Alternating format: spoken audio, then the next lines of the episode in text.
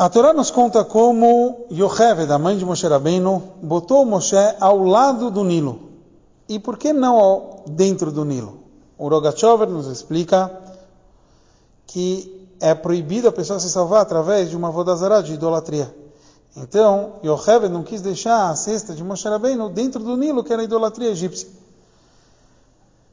Mas a gente sabe que somente quando Batia desceu ao Nilo, deixou, anulou essa questão de virar Vodazará, de idolatria, então, aí sim, a cesta de Moshe estava sobre o Nilo.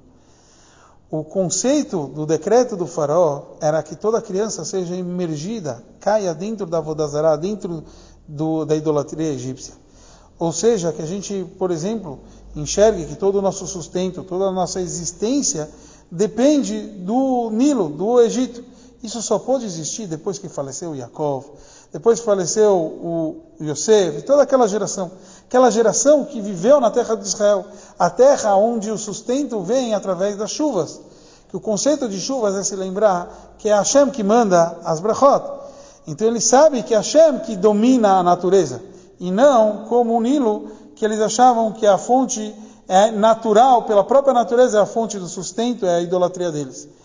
Moshe Rabbeinu, ele veio ser o pastor fiel. Não só que ele ia pastorear, ser o líder do nosso povo com fé, mas sim pastorear o nosso povo com a fé.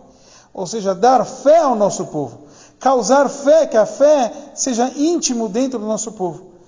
E esse é o conceito que Moshe Rabbeinu, ele anula tanto o decreto das crianças serem jogadas ao Nilo, quando ele vai no Nilo, e tanto anula que o Nilo se transformou, deixou de ser idolatria para não ser mais. O ensinamento para nosso dia a dia é que na hora que a gente reza, a gente está normalmente nulo perante Hashem. É como Yaakov Avinu e seus filhos na terra de Israel.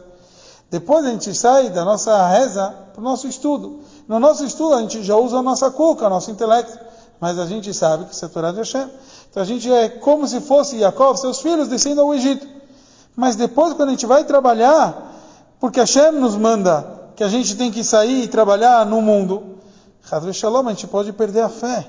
Então esse é o propósito de Moshe, revelar nossa fé, a nossa fé íntima, e a gente não perder o propósito da gente nesse mundo.